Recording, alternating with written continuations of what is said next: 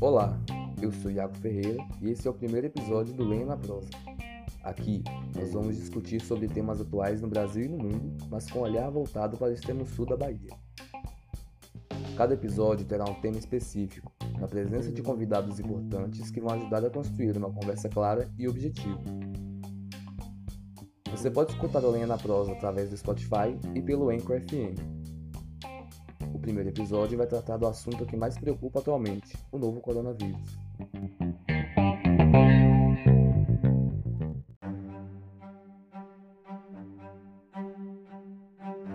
6 de março.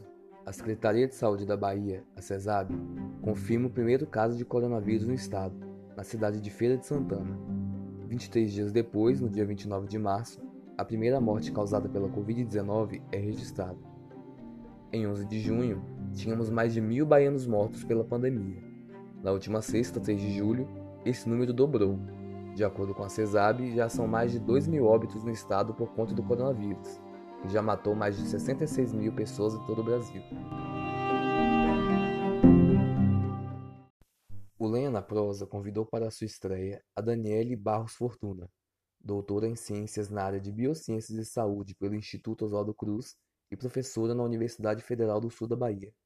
Professora, quais comparações podemos fazer entre o quadro da doença no extremo sul da Bahia com o do estado no geral? De acordo com o boletim epidemiológico da CESAB, no que eles chamam de Núcleo Regional de Saúde Extremo Sul, que abrange os, municípios do extremo sul baiano, Teixeira de Freitas está em primeiro lugar em número de casos. Os dados é, da CESAB ele tem variações com o dos boletins de cada município, porque a CESAB fica aguardando a confirmação do município para que entre na contagem oficial do estado, certo? Então, no começo de junho, em relação ao crescimento diário, que é a taxa de contágio, a cidade de Teixeira de Freitas apresenta uma taxa de 18%. Essa taxa é preocupante. Ela apresenta uma diferença imensa em comparação com Ilhéus, que tem uma taxa de 2% de crescimento, e Itabuna, que tem uma taxa de 3%, e até de Salvador, que é considerado o epicentro da pandemia no estado, por ser a capital, né? a, a, a capital baiana ela tem uma taxa de crescimento de 4%. Então, de acordo com o governo da Bahia, o município de Teixeira de Freitas apresenta a maior taxa de contaminação por Covid-19 do estado. Veja bem, considerando que a doença ela está, ela está apresentando uma desaceleração na, na capital e no Brasil como um todo a doença está se interiorizando, o que, que é isso? ela está saindo das grandes capitais estão é, se espalhando nos, nas cidades de interior, isso é muito preocupante, porque a gente tem que é, lembrar que o número de leitos de UTI e a capacidade de atendimento nas cidades de interior são bem menores, né? Então isso preocupa muito. Por exemplo, quando a gente pensa em relação aos óbitos é, por Covid em Teixeira de Freitas, né? É, eu tenho acompanhado a evolução da Covid-19 na cidade. Então eu fiz uma tabela, eu tenho aqui no meu computador, em que eu vou cada dia acompanhando tanto os boletins epidemiológicos da CESAB quanto o boletim da Prefeitura de Teixeira de Freitas. No dia 8 de junho foram registrados os primeiros óbitos por Covid-19 na nossa cidade. Foram dois, né, no dia 8. Na medida que iam passando os dias, registros de óbito foram surgindo, até no último levantamento que eu fiz, no dia 4 de julho, foram 29 óbitos, né? Então a taxa de letalidade em Teixeira de Freitas chegou a 1,92. O Comitê Científico do Consórcio Nordeste recomendou em seu nono boletim que seja adotada a versão mais rígida da quarentena, conhecida como lockdown, em quatro cidades baianas: Salvador, Feira de Santana, Itabuna e Teixeira de Freitas. A orientação se baseia em dados como o aumento do número de casos e o nível de ocupação dos leitos de UTI. Em Tabuna, cidade com 100% de ocupação, a retomada de atividades foi anunciada para a próxima quinta, dia 9. Quais são os fatores que indicam uma possibilidade segura de abertura? A situação na Europa, qual foi a lógica que eles tiveram, né?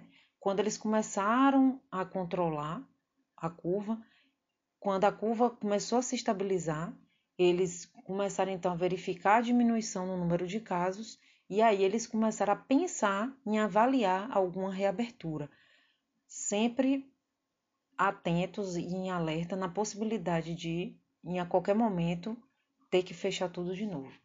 É importante dizer que estamos em momento, é, momentos epidemiológicos totalmente diferentes. O nosso momento agora é de ascensão. Então aí a gente chega no ritmo de contágio. O que, que é isso? É um número que expressa o potencial de propagação de um vírus.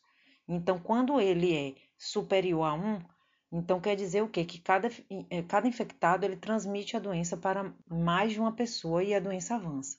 Quando esse número é menor do que 1, significa dizer que há doentes que não estão transmitindo a doença a mais ninguém. A expectativa é que a curva da doença passe a entrar em declínio. O perigo da curva sem controle é que isso leva a um número absurdo de doenças, de, de pessoas com Covid no, no mesmo momento. E isso satura os serviços de saúde, porque tem sua capacidade estrangulada, eles não dão conta.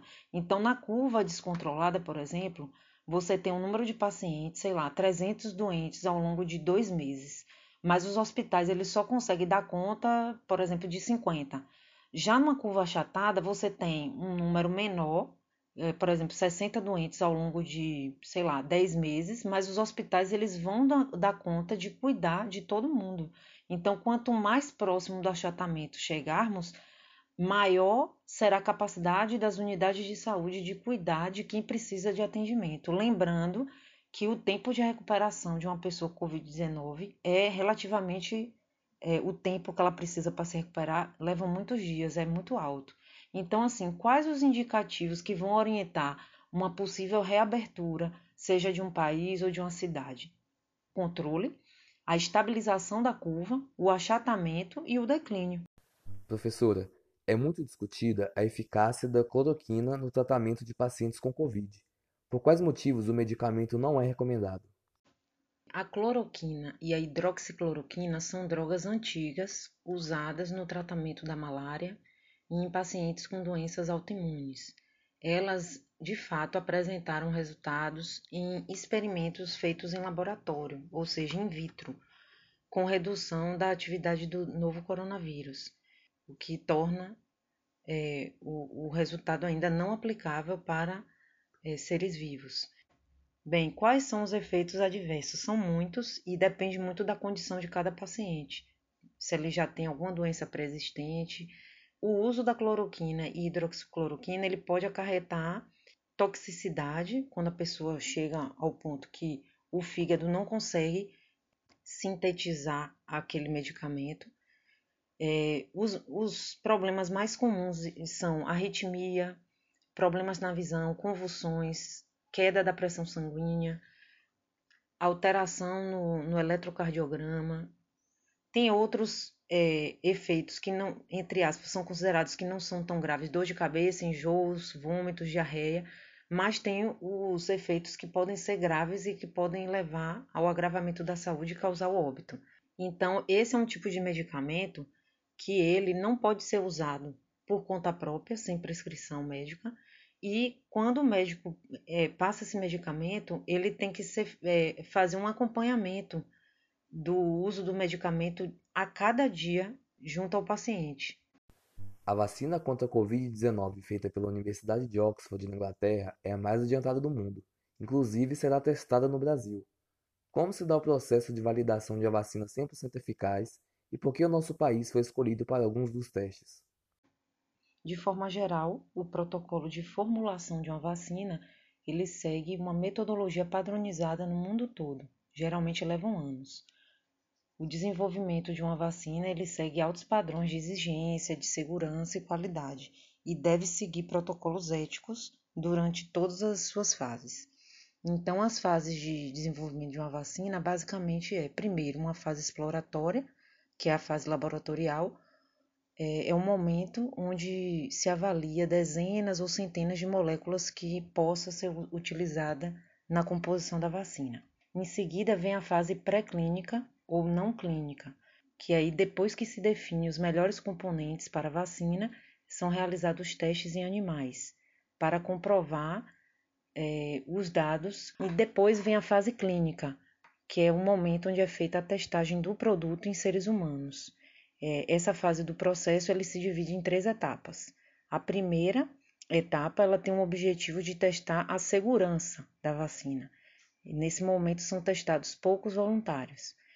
Na fase seguinte, a fase 2, ela analisa detalhadamente a segurança da vacina e também a sua eficácia. E aí ela utiliza de um grupo maior de pessoas para fazer esse teste. Na fase 3 é a última etapa do processo e é, o objetivo é testar a segurança, a eficácia da vacina, especificamente no público-alvo ao qual ela se destina. Então, nessa etapa, o número de participantes pode chegar a milhares. E aí, depois disso, vai se buscar a aprovação, e mesmo assim, a vacina continua sendo monitorada para verificar possíveis reações é, ou efeitos colaterais.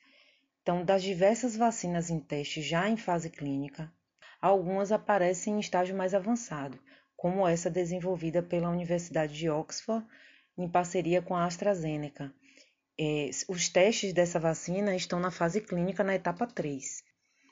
Então, a ideia que eles têm é de anunciar os resultados até setembro e, se tudo correr bem, possa entregar as vacinas em outubro. Só que é importante dizer que muitas vacinas no mundo, como as que foram desenvolvidas para HIV, dengue, zika, elas chegaram na fase 3, na fase clínica, é, na etapa 3 e falharam.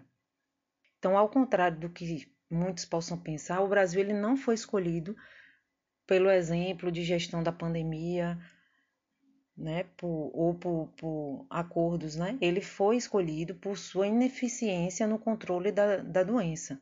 Por quê? Porque um ambiente propício para verificar o potencial efeito de uma vacina é, é justamente nos locais onde a doença está em crescimento, tanto de casos quanto de mortalidade porque é preciso ter o vírus circulante na população para avaliar a eficácia da vacina, e esse, infelizmente, é o cenário que estamos vivendo no Brasil, de ascensão de casos e descontrole total.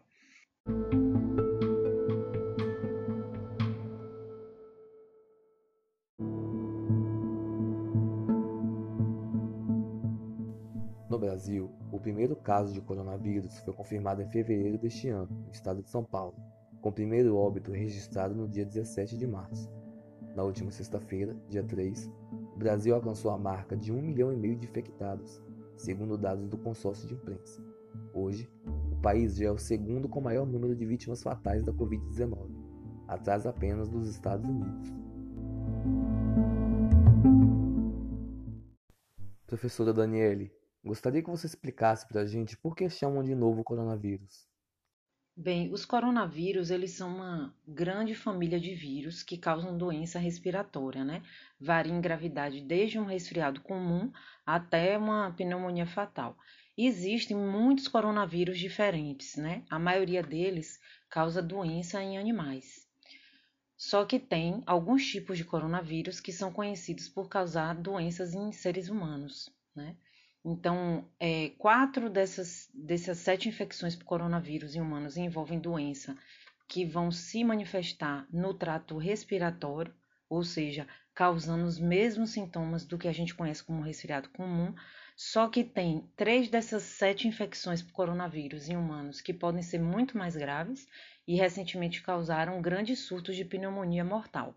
Então, vou falar rapidinho aqui um, um breve é, histórico né, dos coronavírus mais conhecidos pelo mundo.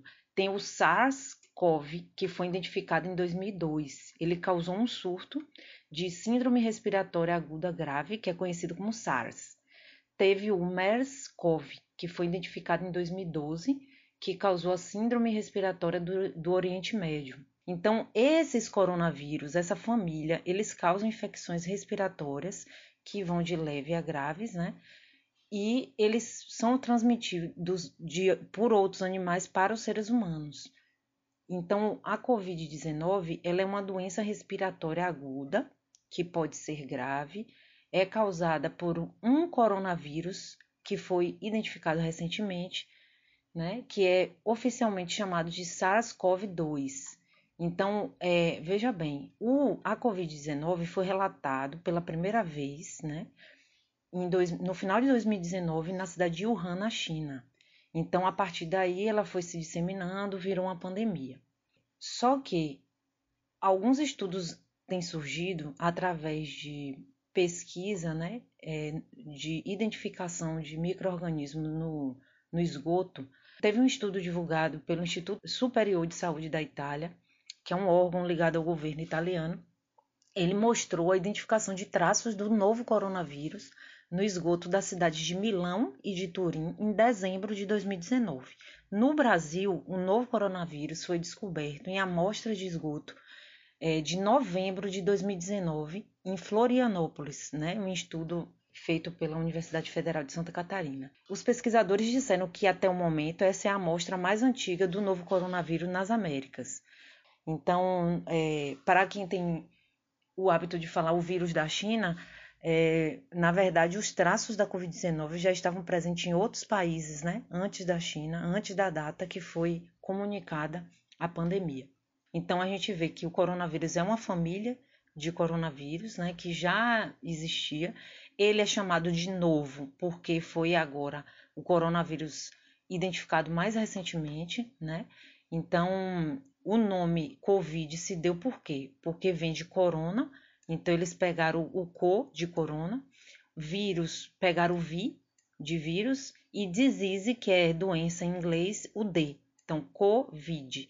E como foi descoberto em 2019, 19. Então a sigla COVID-19 é, se dá né, por essa razão. Então a família ele tem mais integrantes, né? a família de coronavírus que atingem humanos e outros animais, e justamente por existirem outros coronavírus que o causador da atual pandemia que nós vivemos é chamado de novo coronavírus. Tem se falado muito sobre os termos sintomático, assintomático e pré-sintomático. Qual a diferença? Tais condições determinam diferentes níveis de isolamento? Essas são terminologias, né, são termos usados na, na, área da epidemiologia. Então, a disseminação sintomática é aquela que é, todo mundo conhece, né? Ela é transmitida principalmente por meio de, no caso da Covid, né, da Covid-19, por meio de gotículas geradas quando uma pessoa infectada tosse, espirra ou exala.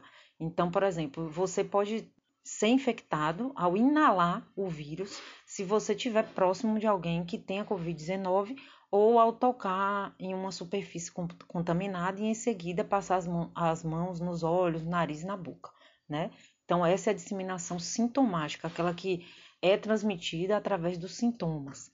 Já a disseminação assintomática é a transmissão do vírus por aqueles que têm Covid-19, mas não apresentam sintomas e nunca terão sintomas desde a sua infecção. Então, são aquelas pessoas que elas têm a Covid, mas não, não tosse, não teve febre. Então, o problema é que esses portadores infectados, eles podem transmitir a doença. Apesar de eles não terem os sintomas, eles é, têm a carga viral e eles podem estar transmitindo a doença. Já a disseminação pré-sintomática é a transmissão do vírus por pessoas que estão com a Covid-19 e, a princípio, é, não parecem ou não se sentem doentes, né? Mas que acaba tendo sintomas mais tarde. Então, a disseminação pré-sintomática significa que, mesmo não tendo sintomas e nem, senti nem se sentindo doente, né, essas pessoas estão transmitindo a doença. Só que esses sintomas vão aparecer mais tarde, né? Então, por exemplo, uma pessoa se sente super bem, aí ela vai visitar os pais, né? É, ah, tô bem, vou visitar meus pais. Só que ela já está infectando e não sabe. E aí ela visita os pais, vai lá no almoço de domingo, né? Dias depois ela começa a sentir febre, tosse e pensa: poxa, será que eu tô doente? Será que eu contaminei meus pais? Né? Então, a diferença entre assintomático e pré-sintomático é, é que no assintomático ele não apresenta sintomas e não vai apresentar, provavelmente, porque seu sistema imunológico ele conseguiu lidar com a Covid sem ter apresentado sintomas. Já os pré-sintomáticos, como diz o termo pré, então a princípio é, ele não apresenta sintomas, mas ele já está contaminando. E aí, dias depois, os sintomas vão aparecer. Então a gente se pergunta assim, tá? Então como eu vou saber se alguém ele é pré-sintomático ou assintomático, né? Não dá para saber. Então tanto um quanto o outro eles têm o, o, o, vírus, né? Eles podem parecer saudáveis, só que eles estão é, transmitindo, né? Então é, aí tem gente que pergunta, mas como é possível espalhar o, o, novo coronavírus sem os sintomas? Então pensa, quando você fala, você pode cuspir um pouco, você vai, esfrega o nariz, toca a boca, esfrega os olhos, toca na superfície que está contaminada, né? Assim. Então, quando a gente pergunta assim, tá, então quantas pessoas têm sido é, infectadas por alguém que não tenha sintomas, né? Então vamos a, a, a mais dados, né? Então, o CDC, que é o Centro é, de Controle e Prevenção de Doenças dos Estados Unidos, eles estimam que 40% da transmissão da Covid-19 ocorre antes que as pessoas se sintam doentes. Né? Em um estudo que eles fizeram, cerca de 4 em cada 5 pessoas com o novo coronavírus confirmado na China provavelmente foram infectados por aqueles que não sabiam que estavam com a Covid-19, de acordo com essa pesquisa publicada na revista Science. Muitas pessoas com a Covid não têm ideia que têm a Covid. Então, seja porque elas são assintomáticas, ou seja, elas nunca vão ter sintomas até terminar o ciclo da doença, ou porque elas são pré-sintomáticas. Então, a princípio, ela não tem sintomas, está transmitindo a doença e mais tarde ela vai apresentar sintomas. Aí a gente se pergunta, né, mas por que isso acontece, né? Como tantas pessoas podem ter ou espalhar a Covid-19 sem sintomas ainda? Né? Então, o novo coronavírus ele tem um longo período de incubação. E o que, que é o período de incubação? Né? É o tempo entre o momento em que alguém é infectado e o início do aparecimento de sintomas, se houver.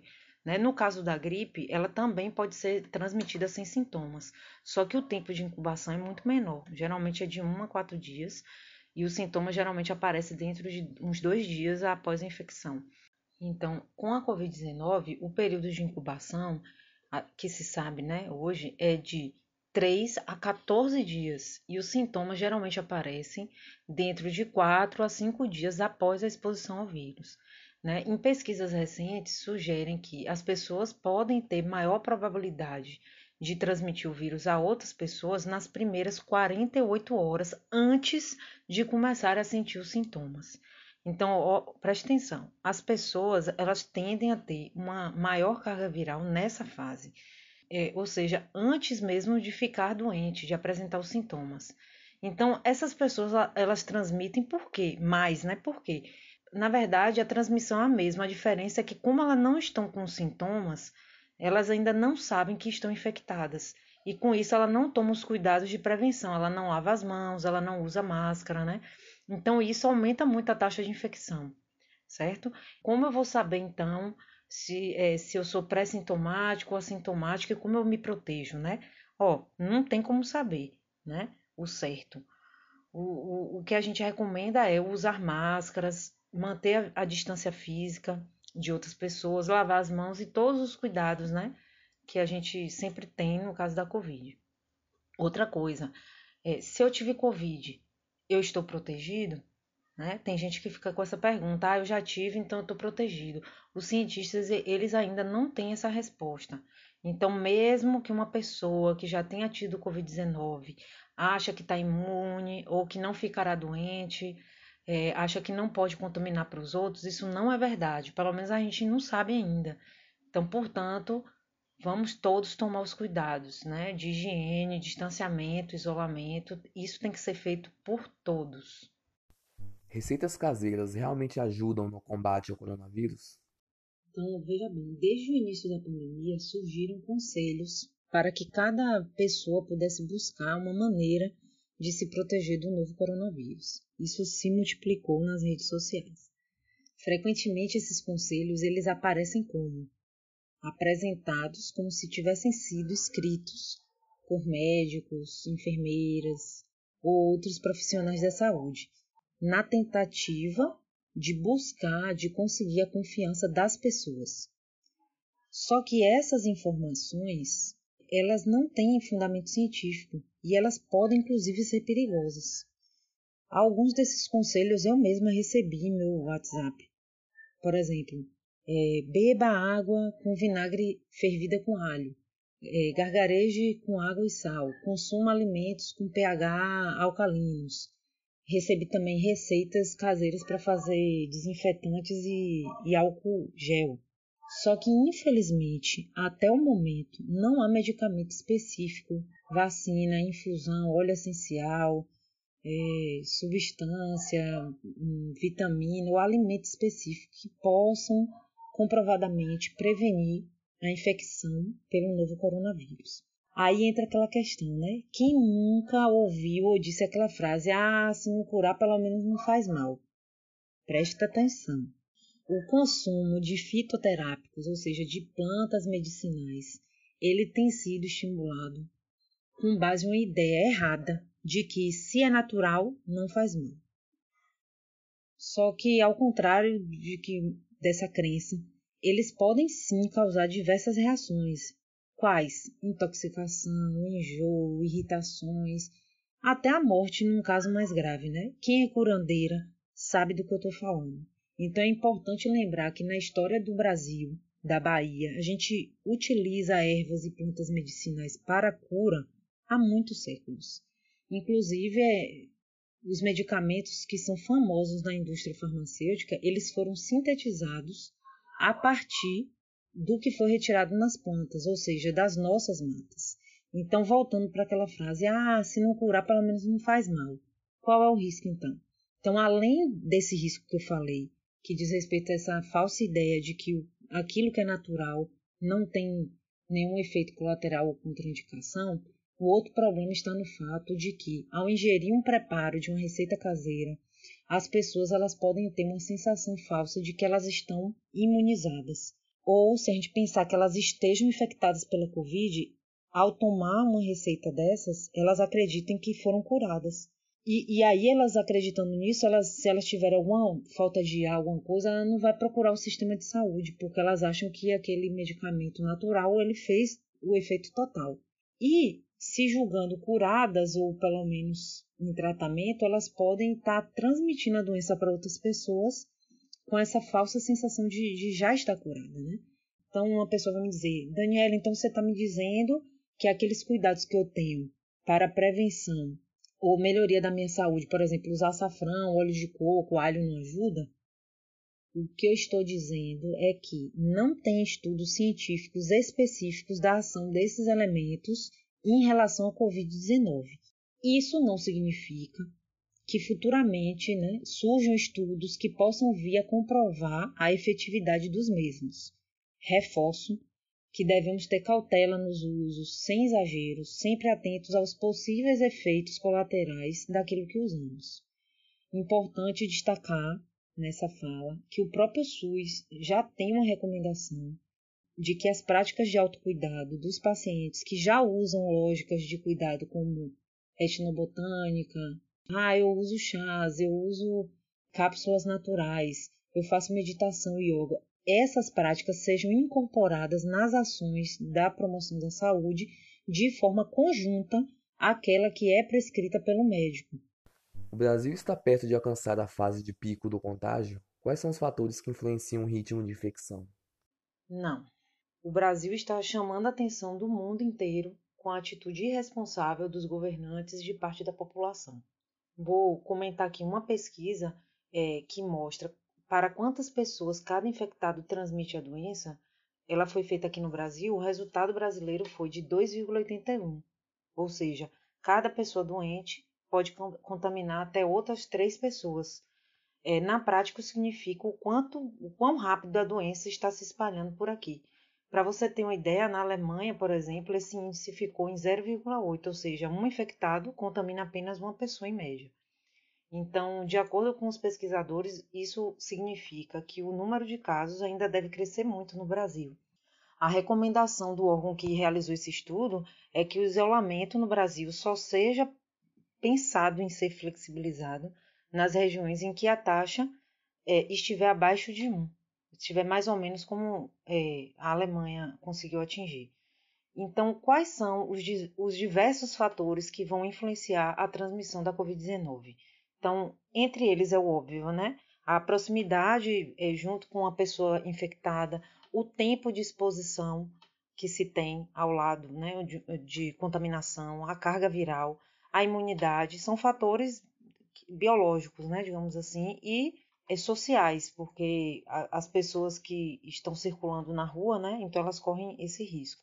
Um outro ponto é, é, é justamente o índice de isolamento social. O que, que é isso, né? É, esse índice é o percentual da, que, que se calcula da população que está respeitando a recomendação de isolamento.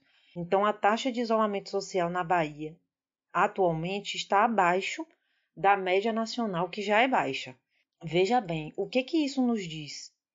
Que as pessoas estão nas ruas, se aglomerando, os bares estão lotados, os shoppings estão cheios, pessoas sem máscaras, fake news circulando, falta de governança, não temos ministro da saúde, vivemos uma instabilidade política, né? Então, enquanto isso, parte da população está em casa desde a segunda quinzena de março, se privando de estar com familiares, de sair, está trabalhando em casa com os filhos, né? Em respeito a outros profissionais que precisam sair. Médicos, médicas, enfermeiras, enfermeiros, assistentes de hospitais, policiais, cozinheiros, cozinheiras, auxiliares de serviços gerais, garis, bombeiros, trabalhadores do comércio, entregadores e tantos outros que estão na frente, na linha de frente. Então, eles que estão na batalha arriscando suas vidas e eliminando o contato ou tendo que diminuir o contato com seus filhos, com seus pais, né? Eles fazem esse, esse esforço, esse sacrifício e vem um monte de gente zombando e se divertindo nas ruas enquanto eles dão literalmente suas vidas. Então, essa falta de respeito, essa falta de, de, de ação né, efetiva, as atitudes irresponsáveis quanto às orientações sanitárias tem sido um dos principais fatores de contágio que está se acelerando no Brasil. Um outro ponto é que é um fator importante, que é uma característica do nosso país, que já havia muita desigualdade, é a pobreza e a questão étnica da cor. Então, é, saiu um estudo bem recente é, que revelou que a vítima padrão da Covid, de acordo com a análise de prontuários, quem é? São pobres e negros. Então, em pesquisa que foi feito o levantamento do perfil dos brasileiros que estão perdendo a vida, sua maior parte tem essas características de renda baixa e de ser negro. Então, veja bem, essa doença ela não é democrática. Apesar de que o vírus em si, biologicamente falando, ele não escolhe a que infecta, o fato de ser preto, pobre, é um fator a mais de risco, uma vez que quem tem essa, essa condição já não consegue, não de agora, né, há muito tempo, acesso aos serviços de saúde, não tem recurso, não tem dinheiro para fazer uma boa alimentação, não tem, vive preocupado como vai pagar as contas, não tem uma boa noite de sono, muitas vezes a pessoa está desempregada. Então são fatores psicossociais que estão envolvendo aí é, essas pessoas, que como essa pessoa vai conseguir ter uma boa imunidade né? Então, além de uma questão física e biológica, é, é, é complexo, envolve ter renda, ter moradia, ter acesso ao saneamento básico, ter acesso ao atendimento de saúde. Então, a realidade da população, é, do impacto da pandemia na população brasileira, está matando, sobretudo, os pobres e os negros. Isso sem falar nas populações vulneráveis, LGBT, sem falar dos indígenas, então, um outro ponto é, que tem favorecido esse ritmo de contágio no Brasil é o discurso negacionista, que nega a ciência, nega a legitimidade das instituições. Então, é, é um discurso que está sendo adotado por políticos, por pessoas que são formadoras de opinião e parte da população que nega a ciência na pandemia do coronavírus. Então, isso pode ter contribuído para matar as pessoas. Professora Daniele, para finalizar, relembra para a gente quais são as medidas de proteção contra a Covid-19. Nós não temos ainda uma vacina, não temos medicamento para um tratamento eficaz, não temos leito para todo mundo que precisa. Então, a primeira medida é: quem puder, fique em casa. Por que, que eu digo quem puder? Porque tem gente que precisa sair, seja para fazer uma compra de mês, para ir à farmácia para levar um animal ao veterinário. Mas o apelo para ficar em casa vai também para quem não precisa sair, para gente que sai para bater perna, sai para festas, para comprar coisas não essenciais, porque ao sair você coloca em risco, ou seja, você aumenta a aglomeração, a exposição, pondo em risco aqueles profissionais que precisam estar na rua. Você, ao sair, também põe em risco, tem o risco de trazer a contaminação para dentro de sua casa, contaminando seus familiares. Então, qual é a ideia? A ideia é que aqueles que tiverem o quadro grave da Covid-19 e precisem se internar tenha a chance de ser internado, tratado, tenha acesso aos equipamentos, ao suporte, sobretudo aos cuidados dos profissionais da saúde que podem salvar suas vidas. Então, ficar em casa e ajudar no controle da doença em nossa cidade é um ato de responsabilidade ao próximo, a nós mesmos, de respeito aos profissionais da saúde, aos profissionais do comércio que estão com suas vidas expostas. Quem tiver com caso ativo deve ficar em casa até o fim de todo o ciclo da Covid, que se estima de, ser, de cerca de 14 dias. Isso é muito importante. Dito isso, as demais orientações são: se precisar sair de casa, use máscara corretamente. Por que, que eu digo corretamente? Porque o uso da máscara por si só não protege, e sim o uso correto.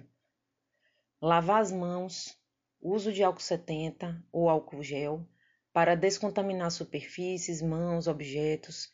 Vamos evitar ambientes fechados, evitar aglomerações, mantendo o distanciamento.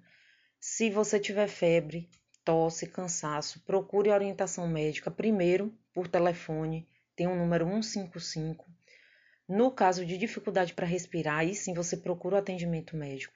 Vamos evitar ir de, sem necessidade ao posto, à UPA, ao hospital para que a gente não aglomere mais ainda e também não se exponha, porque muitas vezes a gente pode estar sentindo alguma coisa e nem é Covid.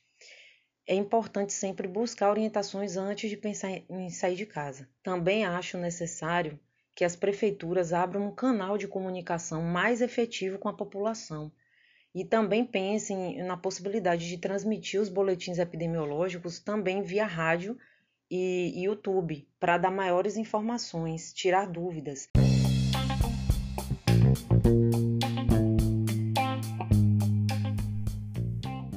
Sou o Iago Ferreira e esse foi o primeiro episódio do Lenha na Prosa, podcast do extremo sul da Bahia. Até a próxima!